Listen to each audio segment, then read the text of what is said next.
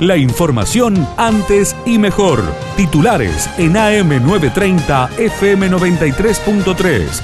Radio Villa María. Antes y mejor.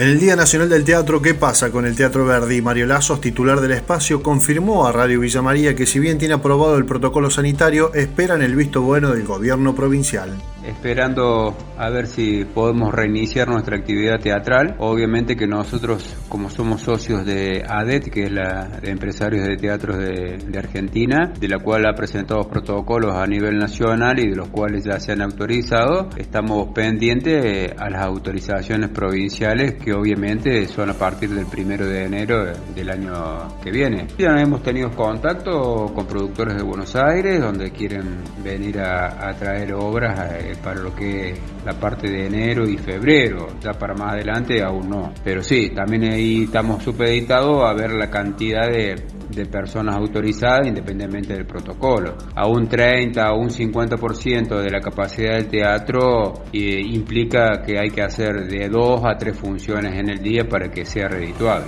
Por su parte, hay gran expectativa por la vuelta del turismo y la apertura de los teatros en Carlos Paz. Miguel Pardo, productor y empresario teatral, decía lo siguiente a Radio Villa María. Estamos como para arrancar este, fines de diciembre y hasta marzo seguramente. Sí, el protocolo va a estar entre el 40 y el 50% de capacidad de En Buenos Aires está el 30%. Y ya están buscando la forma de ampliarlo un poquito, así que vamos a estar ahí en Carlos Paz, además entre el, 50, entre el 40 y el 50%, o sea que sobre una sala de, de 1000 vamos a tener 500 de capacidad más o menos. Hay que hacer más funciones para llegar a una, a una capacidad este, casi del 100%. Hay que elaborar más para tener una temporada lo más normal posible. Tengo que poner eso lo voy a hacer en, en, función de la industria, ¿no? en función de la fuente de trabajo, de, tanta gente que vive atrás de, un show, ¿no? que no solamente es el artista que está arriba del escenario, sino los técnicos que están atrás, los vestuaristas, masajistas, acomodadores, boleteros, gente de producción, asistentes, hay un montón de gente viste que vive de este rubro. ¿Quién crees que va a ser el primero, el 19 de diciembre, el 20?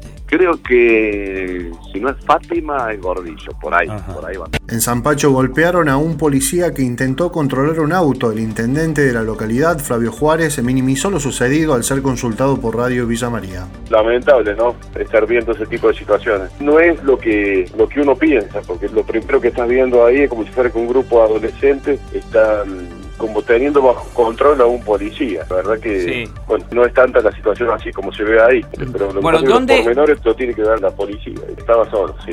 Situación de altercado, un control y bueno, y algo que se fue de las manos, pero lo importante Digo, yo no salgo en defensa ni de uno ni de otro, lo que por ahí en este caso simplemente cuando hay que plantear las cosas como son, digo, no es lo que parece ahí, la ah, imagen que está dando ese video. No hay detenidos, sé que intervino la Fiscalía de Río Cuarto. Nuevo cuento para estafar a personas en Justiniano Pose, el informe del colega Adrián Leonardi. Una persona de Justiniano Pose fue víctima de una nueva modalidad de estafa telefónica. Le dijeron que tenía adjudicado una cantidad de puntos por haber utilizado la tarjeta Bancor, le pidieron algunos datos, tenían otros, finalmente le quitaron todo lo que tenía depositado en la cuenta. Así lo relató la propia víctima de la estafa. Manda directamente a un cajero con un manos libres. Le dijimos que él nos pregunta cuánto íbamos a tardar nosotros en llegar y le dijimos unos 10, 15 minutos. Cuando dijo eso nosotros ya nos dimos cuenta de que algo no andaba bien y empezó a preguntarme, a tirarme datos de la tarjeta mía.